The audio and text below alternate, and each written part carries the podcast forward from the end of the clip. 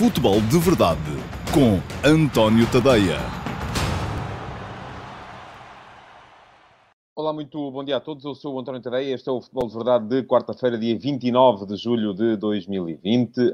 Um, faltam eh, quinta, sexta, sábado, três dias para a final da Taça de Portugal, o jogo que vai encerrar uh, a época futebolística em Portugal de 2019-2020, bem tarde. Uh, enfim, eu recordo-me quando eu era miúdo de ter havido uma final da Taça de Portugal já em agosto, uh, que foi atrasada para o início da época seguinte por causa de um, desacordo relativamente ao local, porque a final tinha sido marcada uh, para o Estádio das Antas, e depois, quando se soube que era Futebol do Porto Benfica, um, a Federação tentou mudá-la para o palco uh, habitual, o Estádio do Jamor, uh, o Fogo do Porto não deixou, o Benfica não quis ir jogar às Antas, e depois acabou o Benfica por ir jogar às Antas já no início da nova época, e curiosamente até ganhou essa, essa final, se não me engano, com um gol do Carlos Manuel, um, do, uh, num remate de fora da área. Mas isto foi em 1980 e qualquer coisa, portanto já foi há muito, muito tempo. Eh, que a época de futebolística em Portugal não acabava tão tarde como vai acabar este, este ano, e esta com a agravante de não ter havido ainda férias e de a nova época ir uh, começar uh, praticamente em cima do final desta época que agora termina. Ora, uh, eu hoje escrevi de manhã no último passe precisamente sobre as confusões que ainda podem advir das decisões administrativas que foram tomadas relativamente a subidas e descidas. Uh, quem quiser saber a minha opinião sobre o tema e sobre o facto do Tribunal Arbitral do Desporto ter aceito a providência cautelar interposta pelo Olhanense para impedir o, início do, uh, da Segunda Liga e do Campeonato de Portugal e da Taça de Portugal também, um, pode lê-la em antoniotadeia.com. Basicamente, não é para vos desapontar, mas não acredito que aqui haja bons e maus. Acho que toda a gente teve as suas razões e que uh, em situações excepcionais têm que se tomar, de facto, medidas excepcionais e foi isso que o, que o Governo acabou por uh, permitir à Federação Portuguesa de Futebol. Agora, é evidente que há direitos a serem defendidos. Eu acho que as decisões podiam ter sido outras. Eu acharia mais justo, por exemplo, que se tivesse jogado um play-off. Mas mesmo que se tivesse jogado um play-off, iríamos estar a atropelar uh, direitos de outras equipas, que eram, estavam mesmo ali à beira do play-off e uh, iriam ficar fora. Eu até usei uma, uma imagem que é, imagino que você está na, na fila na loja do cidadão para ir renovar o cartão do cidadão e quem teve que o fazer recentemente e não usou a possibilidade de marcação Uh, sabe que isto é particularmente penoso uh, e que uh, as senhas acabam precisamente na pessoa que está à sua frente. Sente-se naturalmente revoltado, não quer dizer que não seja justo, porque a pessoa que está à sua frente chegou antes de si. Portanto, qualquer decisão aqui pode ser vista como justa e justificada, mas pode também provocar revolta por atropelo dos direitos de quem fica fora e eu percebo isso tudo e por isso mesmo, uh, só a única coisa que peço aqui é que o Tribunal uh, decida rápido para que a nova época possa começar, uh, porque as equipas de segunda liga já estão paradas e do, Campeonato de Portugal já estão paradas há demasiado tempo e naturalmente precisam de jogar. Ponto final neste assunto da minha parte. Quem quiser saber em profundidade um, aquilo que eu penso sobre o tema é dar um saltinho ao antoniotadeia.com para ler o último passo de hoje e também lá deixei links para aquilo que eu achava na altura em que se gerou a situação uh, do estado de emergência e em que uh, a pandemia se revelou, uh, aquilo que eu achava que devia ser feito. Não foi exatamente aquilo que foi feito, mas era aquilo que eu achava mais justo e continuo até hoje a achar que teria sido o mais justo. Ora bem, tenho que vos lembrar que podem deixar perguntas uh, nas caixas de comentários deste Futebol de Verdade. O Futebol de Verdade vai para o ar diariamente, uh, sempre ao meio-dia e meia, nas minhas redes sociais, no meu Facebook, no meu Instagram, uh, no meu Twitter. Eu agora até me assustei aqui com a, com a pergunta que está aqui o Álvaro colocou, um, que era um de vós a perguntar se Varandas devia pedir admissão. Eu já disse aqui há tempos, acho que para se legitimar Varandas devia convocar eleições antecipadas. Mas eh, agora, se deve ter admissão ou não, ele estatutariamente tem todo o direito a continuar uh, no cargo porque foi eleito legitimamente para isso. Portanto, agora, aquilo que eu acho é que para pacificar o Sporting, e já o escrevi aqui há uns meses, uh, quando se começou a perceber o desastre que ia ser esta época para o Sporting, que ele devia provocar, ele próprio provocar eleições antecipadas e um, no seguimento disso, uh, das duas uma, ou ganha ou perde, se ganha tem que silenciar os focos da oposição, se perde, tem que dar lugar a quem uh, acha que pode fazer mudar. Mas, ponto final também nesse assunto. Estava a dizer, o Futebol de Verdade vai para o ar diariamente, uh, sempre ao meio-dia e meia, uh, nas minhas redes sociais, no meu Facebook, no meu Instagram, no meu Twitter, no meu YouTube. no meu canal de Dailymotion, que alimenta depois também o feed do meu site, antoniotadeia.com, e quem quiser ver em direto pode ver sempre por aí, quem quiser ver em diferido também pode ver depois, porque os vídeos continuam disponíveis no meu site e podem vê-los mais tarde. Um, quem vir em direto, seja em direto ou em diferido, pode deixar perguntas, uh, que as perguntas, das duas uma, ou são respondidas, uh, já vou falar disso, César Gonçalves. Uh, portanto, a sua pergunta vai ser respondida hoje, se eu concordo com a contratação de Tiago Mendes para liderar o Vitória Sport Clube. Uh, mas estava no, na, está na agenda 2 e, portanto, vou falar disso. E é dizer, as perguntas das duas uma são respondidas na, durante as emissões uh, diárias do Futebol de Verdade ou uh, ficam aqui guardadinhas com todo o amor e carinho para serem respondidas depois na edição de sábado do Q&A, pergunta e resposta, porque sempre ao sábado, ao meio-dia e meia também, mas só no meu site, só no antoniotoday.com e no meu canal de Dailymotion, um, ah, temos uma edição em que eu respondo às melhores perguntas da semana feitas pelos espectadores do Futebol de Verdade. Portanto, já sabem, é começarem já a, a comentar e a deixar perguntas nas caixas de comentários. Desafios desde já também para partilharem este futebol de verdade, porque se o fizerem durante a emissão, pode ser que os vossos amigos ainda a apanhem a tempo de uh, assistir ao grosso da, da, da minha opinião. Vamos a isso então. Ora bem, para hoje tenho uh, previsto dois temas. Uh, o ataque ao mercado feito pelos grandes. Eu nos grandes vou incluir o Sporting Clube Braga, porque me parece interessante uh, aquilo que o Braga está, está a fazer. Um, e porque ficou em terceiro lugar no campeonato, e portanto faz todo o sentido que seja incluído neste, neste lote. e também um, depois falar-vos da questão, precisamente, da, do anúncio de Tiago Mendes como novo treinador do Vitória Sport Clube.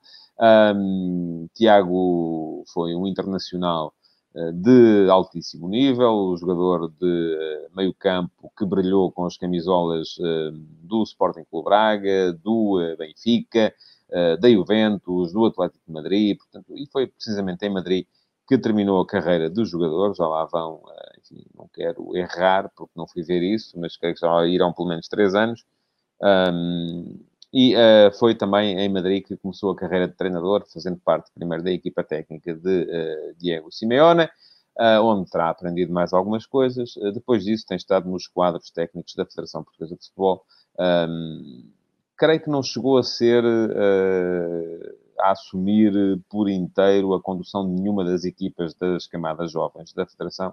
Um, e creio que isso terá a ver também com a tal questão, que é a eterna questão a que voltamos sempre que falamos de treinadores, que é a questão do curso. Ora, uh, tanto quanto soube, uh, depois de, de ver uh, a notícia da contratação de Tiago como treinador do Vitória, Tiago está inscrito no curso EFA Pro para ele ter o terceiro nível neste momento. está inscrito para fazer o quarto nível no curso que vai decorrer durante esta próxima época desportiva. E em termos regulamentares, isso é quanto baste, uh, desde que um, um, treinador esteja inscrito para fazer o quarto nível em Portugal, uh, pode ser, uh, pode, porque já está a frequentá-lo, é? Pode ser inscrito como treinador principal, portanto, não se coloca, no caso de Tiago, a questão da limitação processual que o impediria de ser contratado como treinador principal. Portanto, ele vai poder ser treinador principal do Vitória. Um, e agora dizem-me vocês, isso é justo? Voltamos à conversa da, do, do, dos campeonatos, não é? Um, eu acho que, enfim, eu começo por achar que não é justo que para ser treinador principal em Portugal seja preciso ter. Isto é um bocado assim em todo o lado, não é? É preciso ter o nível UEFA Pro. E, portanto, vou reformular. É? Aquilo que eu acho que não é justo não é de todo uh, ser preciso ter o curso para ser treinador principal em Portugal. Aquilo que eu acho que não é justo são as regras de uh, acesso aos cursos, uh, porque é sempre muito difícil conseguir sequer entrar no curso e por isso mesmo vamos ter na próxima época uh, vários treinadores, uh, vamos continuar a ter, logo à partida o Luís Freire no Nacional, o, o Ruben Amorim no Sporting, que estão impedidos de dirigir as suas equipas um, ehm, de pleno direito porque não têm ainda o nível 4 e não o têm porque não conseguem tirá-lo, apesar de terem méritos um, ehm, mais do que suficientes para justificar a entrada no, no, nesse curso através do trabalho que foram fazendo no campo. Portanto, essa questão, no caso de Tiago, nem sequer se coloca. Eu ontem falei aqui do Mário Silva, uh, porque era o nome dele que, que vinha sendo mais cogitado para dirigir o Vitória. Acabou por haver ali, um, aparentemente, um volte face uh, e foi Tiago o nomeado. Uh, e, portanto, a única questão que eu posso colocar aqui é, mas isto, enfim, é um bocadinho como, e há, bocadinho algum de vocês também me dizia, foi o César Gonçalves que perguntou precisamente isto, se eu concordava, eu não tenho que concordar? Com a contratação do Tiago. Eu acho que um, pode ser uma aposta de risco, mas acredito que Pinto Lisboa, o presidente do Vitória, uh, com certeza terá garantias de que, enfim, na medida em que essas garantias são possíveis, um, de que uh, vai fazer uma aposta conscienciosa num treinador que tem zero experiência ainda em condução de equipas séniores e vai poder estrear-se logo a conduzir uma equipa não só de Primeira Liga, como uma equipa que está uh, permanentemente a lutar pela presença nas competições europeias. Basta ver, um, por exemplo, uh, quando o Benfica contratou José Mourinho, José Mourinho também nunca tinha dirigido nenhuma equipa e apareceu, entrou por ali.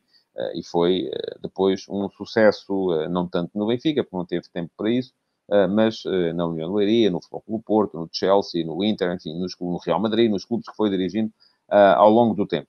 quando o Futebol do Porto apostou em André Vilas Boas, a mesma coisa, não é? O, portanto, às vezes há, há, há coisas no contacto uh, dos presidentes, que são quem tem de escolher, uh, com os treinadores, que os, os fazem crer de que uh, aquela é a pessoa certa. O próprio Ruben Amorim, enfim, já tinha uma experiência curta, é verdade, aos comandos do Casa Pia, quando foi para o Braga B, mas foi, de repente, colocado na equipa principal do Sporting Clube Braga e Uh, com uh, o sucesso que se conhece em Braga, pelo menos, mesmo no Sporting, recuperou pontos ao Sporting pelo Braga, apesar de não ter conseguido manter depois a terceira posição.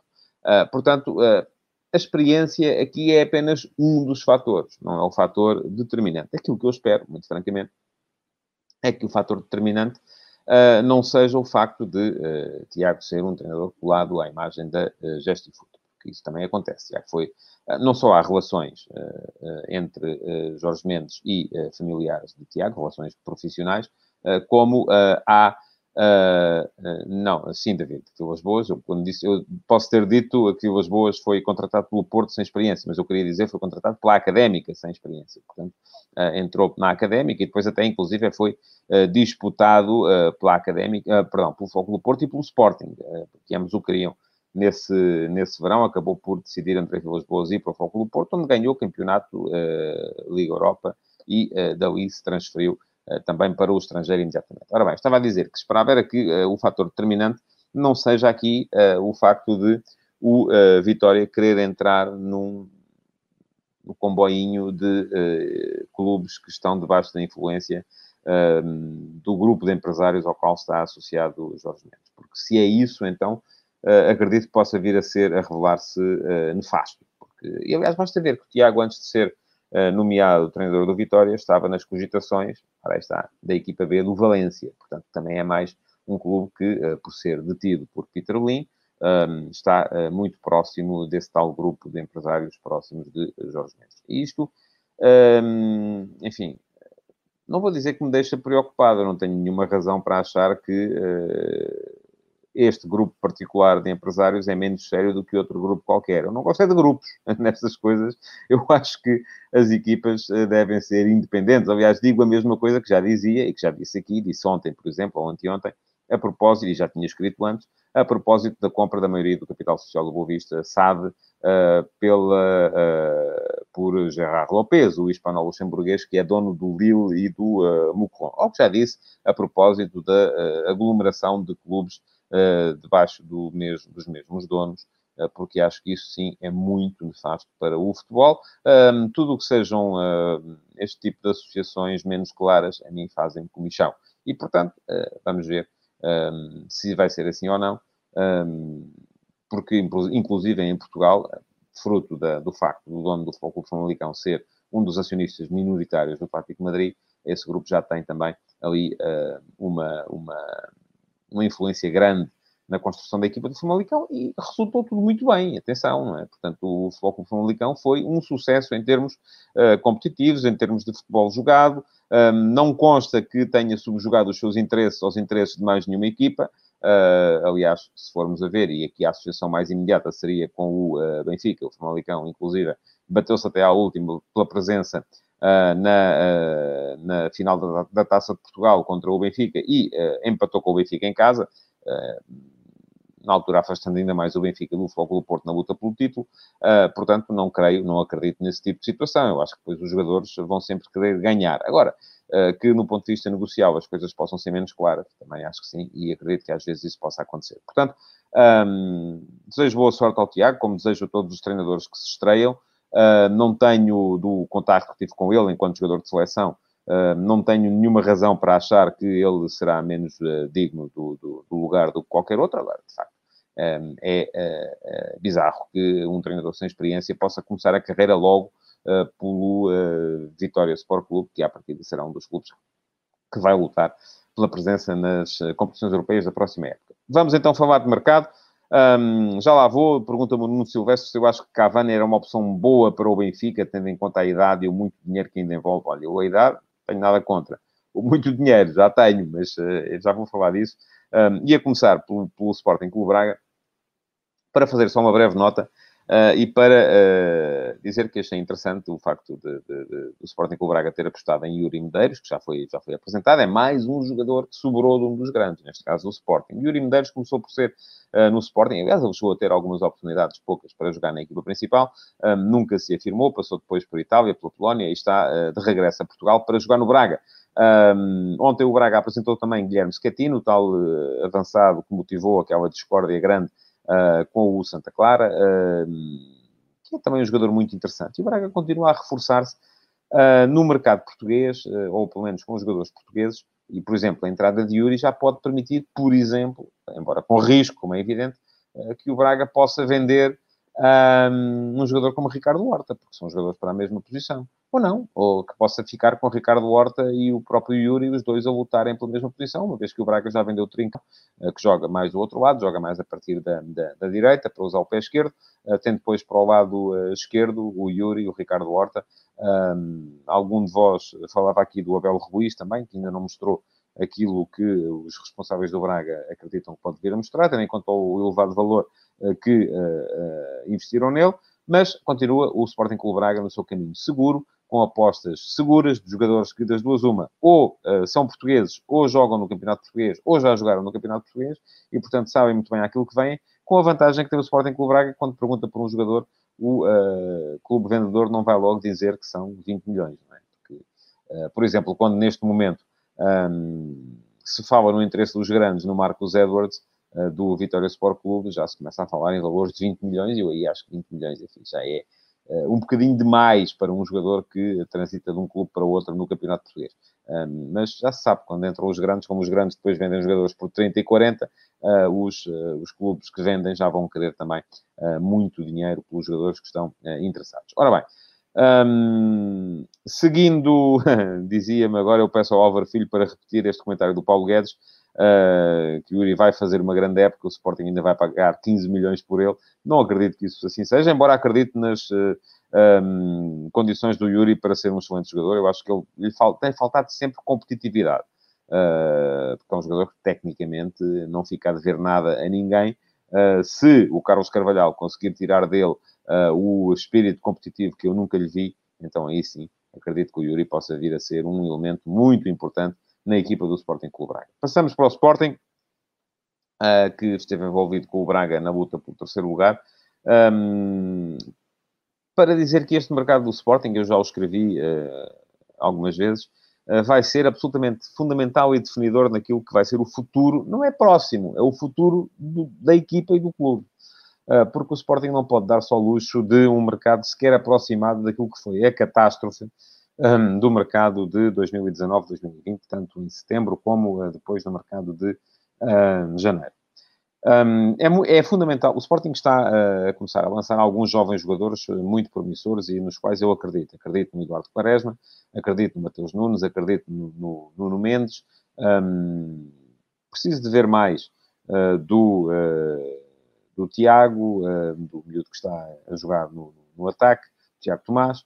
Um, acredito no Gonzalo Plata, embora esta última, uh, o futebol que ele mostrou depois da retoma tenha sido francamente curto para aquilo que pode mostrar, como acredito no Wendel, e eu acho que estes miúdos, uh, tal como o Giovanni, uh, são miúdos que, que, é fundamental o clube segurar. Um, estes têm que ficar. Depois admito perfeitamente que Varandas possa precisar de se separar de alguns jogadores um, para poder garantir uh, dinheiro para fazer um ataque ao mercado. Agora, a questão aqui está sempre nos jogadores de que se fala. Por exemplo, não faz rigorosamente sentido nenhum, mas vou dizer nenhum, que o Sporting queira vender. João Palhinha, uh, que foi para Braga precisamente para ganhar rodagem, para poder voltar, uh, fez um grande campeonato, uh, comandou o meio-campo do Sporting Clube Braga, que ficou à frente do Sporting no campeonato. Portanto, que o Sporting queira vender João Palhinha, não sei que seja por um valor de 40, 50 milhões, aí tudo bem, acredito. Agora, por 10, 15 milhões, para depois ir gastar esses 10, 15 milhões um, a contratar um médio para aquela posição, e o Sporting precisa de um médio para aquela posição. Não sei se é o Adrian, uh, aliás, eu acho que o Sporting resolveu os seus problemas de meio campo se ficasse, uh, por exemplo, uh, para aquelas duas posições, se ficasse, por exemplo, com Mateus Nunes, Wendel, Batalha, se ficar, e Batalha é daqueles que eu admito que o Sporting possa vender, Daniel Bragança, um, Adrian, Palhinha e Wendel. Já estamos a falar de sete jogadores para duas posições. É muita gente, sim. Mas alguns deles podem fazer outros lugares uh, e já estou a colocar fora desta equação o Francisco Geraldes, porque acho que no modelo ou no, no sistema atual uh, de, uh, de Ruben Amorim, o Francisco Geraldes dificilmente pode jogar naquela posição, a não ser em jogos em casa contra equipas fracas, e aí sim o Sporting pode jogar com um médio mais defensivo e outro que seja mais ofensivo. portanto, não faz sentido nenhum que o Sporting queira vender um jogador como o João Palhinha, para uh, ir comprar outro, que seria sempre uma incógnita. Aliás, só faz sentido de uma maneira, que é satisfazer uh, os grupos empresários que andam a gravitar à volta do clube. E se é para isso, não é o clube que está a ser defendido. Um, são os empresários. E não é para isso que lá estão, com certeza, os dirigentes do Sporting. Depois, do que é que o Sporting precisa? Eu acho que o Sporting precisa de mais um guarda-redes para concorrer com o Luís Maximiano. Acho que Max, eh, já houve uma altura em que eu achei que não me convencia. Neste momento já me começa a convencer mais. Mas precisa ainda assim de um, de um bom guarda-redes, de um guarda-redes que eu acho que o Sporting devia contratar em Portugal. Acho que gastar aquilo que se vai gastar, eh, se vier, em Adam para ser suplente de Luís Maximiano é uma parvoíce. Mas, enfim, ou eu achar. Um, não faz sentido nenhum clube gastar, e Adam é um guarda-redes que com certeza não vai baixar o seu salário para 10%. Eh, vai querer manter um determinado nível de vida uh, e não se uh, paga, com certeza, um balúrdio por um jogador para vir para o bem. Depois, precisa de um ala direito, porque não, todos aqueles que vieram, e aí está, mais uma vez, a mesma questão. O Sporting vendeu o Piccini, salvo erro, por 7 ou 8 milhões. Um, já gastou muito mais do que isso a tentar contratar um lateral direito para o substituir e não encontrou. Uh, que é isso é que é, é, é dramático. O Sporting não tem um ala direito e precisa. Uh, Ristovski a mim não, não, não mexe as medidas. Rosier, em princípio, será para, para, para despachar. Uh, já, passou, já passaram lá muitos outros jogadores uh, e nenhum deles serviu, nenhum deles pegou. e isso é, é portanto, Sporting precisa de um jogador para ali, precisa de um central canhoto um, para, e tem que ser um homem com uma categoria aproximada da de Jeremy Mathieu. Não me parece também que Fedal seja esse, esse jogador. Uh, se a Acunha ficar, e enfim, achei interessante a adaptação de Acunha a central pela esquerda, mas a Cunha ficar, seja como central pela esquerda, seja como ala eh, esquerda, eu acho que ele é melhor ala esquerda do que central pela esquerda, não precisará de mais ninguém para aquela posição, precisa de um bom médio, pode ser o Palhinha, pode, pode vir o Adriano também, acho que seria uma boa aposta, e depois um, precisa de um uh, esquerdino para o ataque e de mais um ponta de lança. É muita coisa, uh, mas convém, as apostas têm que ser super criteriosas, senão podem dar uh, problemas. Passamos ao Benfica. O Benfica, já se sabe, de todos, é aquele que pelo menos passa a imagem eh, de que não precisa de vender ninguém. Uh, o Benfica não precisa de vender uh, os jogadores que são titulares. Um, Falava-me ainda aqui o, o, Ricardo Azedo do Thierry Correia por 15 milhões, mas aí está. Isso foi o, o outro lado da associação ao tal grupo de empresários. É? Porque vender o Thierry Correia por 15 milhões, Thierry Correia tinha feito um par de jogos. Uh, também me parece que foi vendido muito acima do preço de mercado.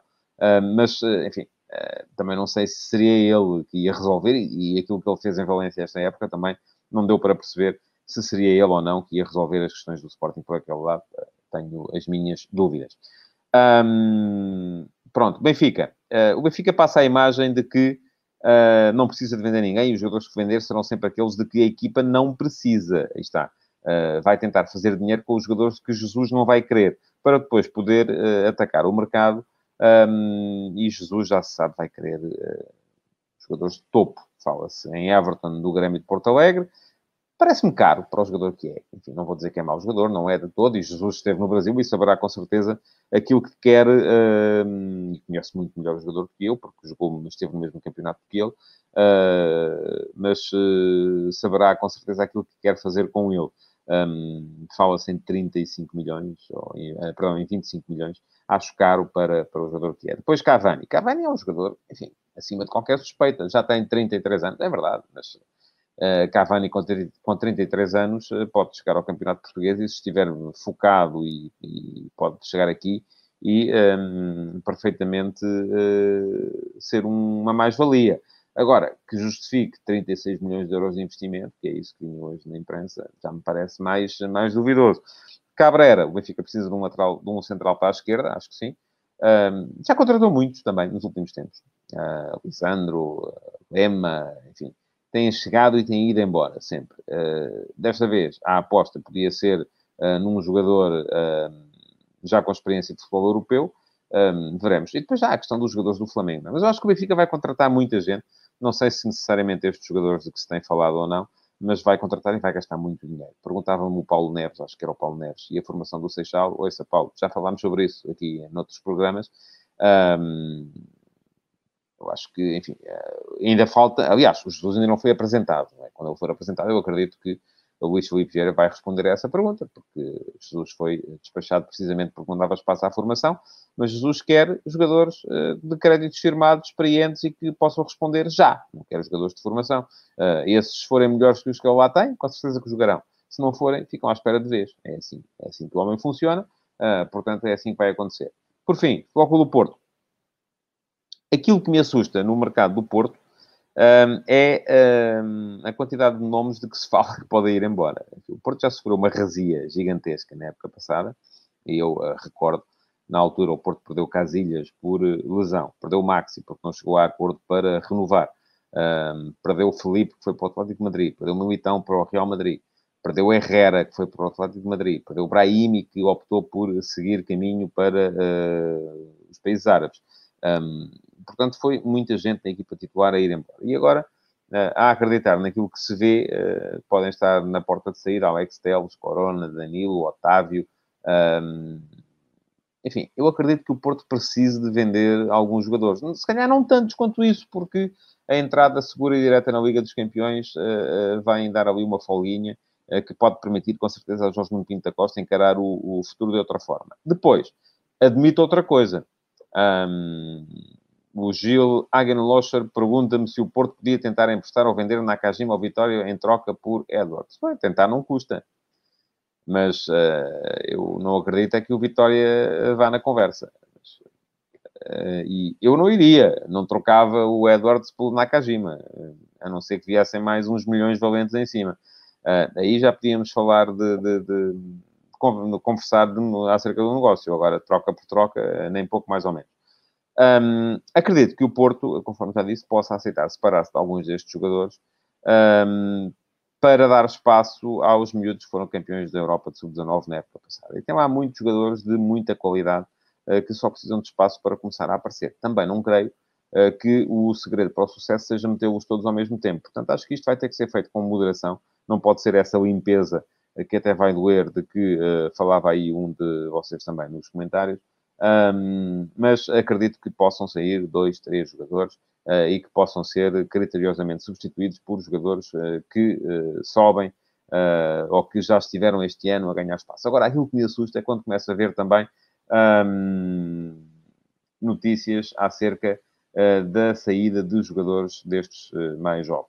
Do Leite, do Tomás Esteves, do Fábio Silva, um, acho que isso uh, é perigoso para o Futebol do Porto. E acho que esta geração, a geração que foi campeã da Europa de Sub-19, pode perfeitamente ser a base uh, de uma equipa de muito sucesso, até mesmo em termos europeus, nos próximos anos. Assim, o Futebol do Porto tenha a capacidade para os ir segurando e gerindo a carreira deles, porque aí está. Um, não é, com certeza, pegar nos miúdos todos e metê-los todos a jogar de uma vez. Não, nisso não acredito, porque isso vai. Os miúdos, tal como já disse acerca do Sporting, precisam de sempre de uh, uma base experiente. Acredito numa equipa que possa ter um, três miúdos, quatro miúdos ao mesmo tempo. Não acredito numa equipa com sete ou oito. Não, isso não dá para ganhar. Uh, portanto, acho que o Porto precisa de manter uma, uma, uma base sólida e forte uh, de jogadores uh, consagrados, e de jogadores. Podemos ver o pergunta-me o João Paulo, eu pedi ao Álvaro que repetisse a pergunta, exato, João Paulo Santos Félix. Podemos ver o Porto a ser uma espécie de Ajax com base no caudal de bons jogadores formados no Olival. Um, olha, João Paulo, tenho dificuldades em acreditar nisso num campeonato que tem um nível competitivo do português. Isso é possível, uh, na Holanda. E foi possível na Holanda um, quando o. E também é a aquela última equipa que chegou às meias finais da Liga dos Campeões teve sucesso europeu também, é verdade. Uh, mas isso acontece com uma geração de uh, 20 em 20 anos. Um, não acredito que aconteça sempre. Todos os anos há um campeão. Enfim, este ano não houve, mas quase todos os anos há um campeão europeu de sub-19. Portanto, aquilo em que eu acredito é na integração uh, gradual uh, destes miúdos na equipa principal eh, mantendo o Foco do Porto uma base sólida de 7, 8 jogadores titulares uh, já experientes e que possam, uh, possam os miúdos virar-se para eles quando a, quando a coisa treme, porque senão pode vir dali um problema grave. Ninguém olha para o. o pois, pergunta-me o Gabriel Leopoldo Gonçalves, ninguém olha para o Kraev do Gil Vicente.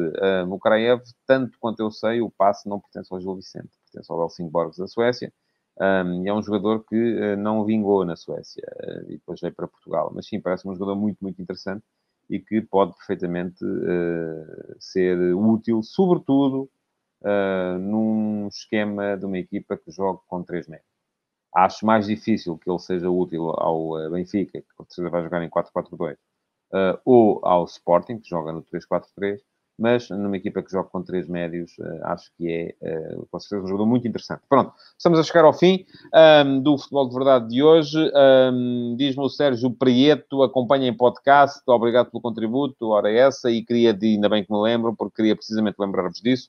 Um, pedia-vos agora, agradecia-vos pelo facto de terem estado aí desse lado, pedia-vos para partilharem e colocarem o vosso like na emissão de hoje, para comentarem, deixando perguntas e também para subscreverem o podcast do Futebol de Verdade, que está disponível em todos os fornecedores de podcast a que possa o seu dispositivo móvel aceder.